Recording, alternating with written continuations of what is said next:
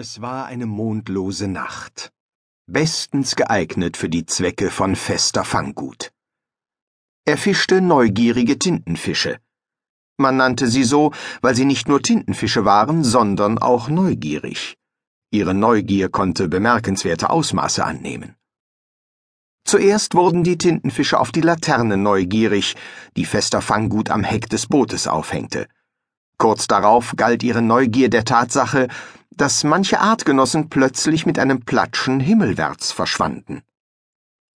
Einige von ihnen wurden für sehr kurze Zeit auf das spitze Ding mit Widerhaken neugierig, das sich ihnen schnell näherte.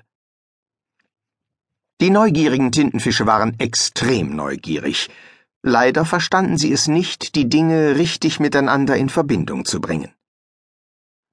Es dauerte recht lange, um das weit entfernte Fanggebiet zu erreichen, aber für fester Fanggut lohnte sich die Reise. Die neugierigen Tintenfische waren klein, harmlos und schwer zu finden.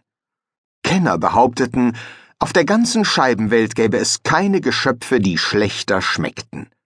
Das machte sie zu sehr begehrten Spezialitäten in bestimmten Restaurants, deren hochbegabte Chefköche mit großer Mühe Speisen kreierten, die überhaupt keine neugierigen Tintenfische enthielten. In dieser mondlosen Nacht hatte Fester Fanggut ein Problem. Während der Laichzeit waren die neugierigen Tintenfische besonders neugierig. Aber diesmal schienen die Chefköche im Meer am Werk gewesen zu sein. Weit und breit gab es keine neugierig blickenden Augen. Auch die übrigen Bewohner des Ozeans glänzten durch Abwesenheit, obwohl sich immer einige von ihnen vom Licht anlocken ließen. Fester sah nur einen einzigen Fisch schnurgerade durchs Wasser schwimmen, und zwar ziemlich schnell.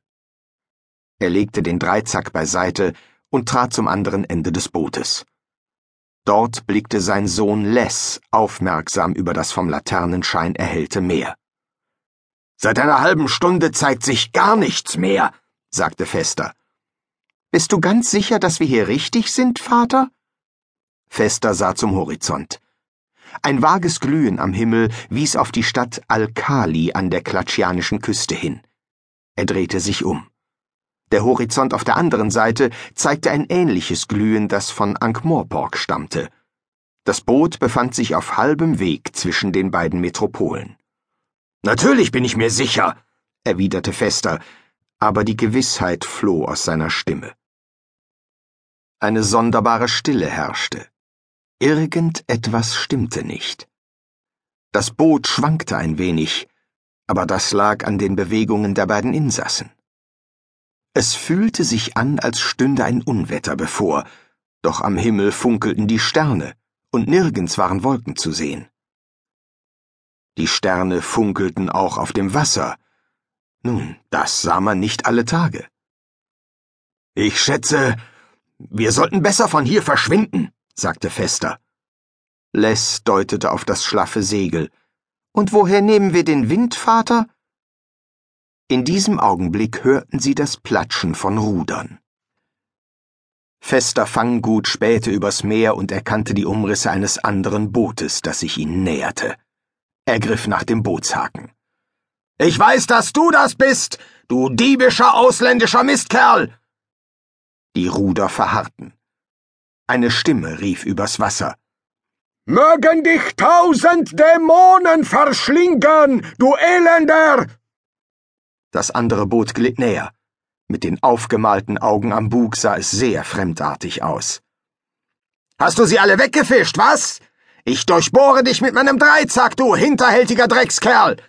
Mein krummes Schwert sollst du am Hals spüren, du unreiner Sohn einer noch viel unreineren Frau! Les blickte über den Rand des Bootes. Kleine Luftblasen stiegen empor und zerplatzten an der Meeresoberfläche. Vater? sagte er. Das ist der schmierige Arif da draußen, donnerte Fester. Sieh ihn dir gut an! Seit Jahren kommt er hierher und stiehlt unsere Tintenfische, der verlogene kleine Teufel.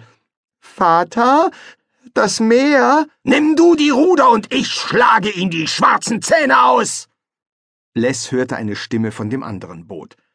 Siehst du, mein Sohn, wie der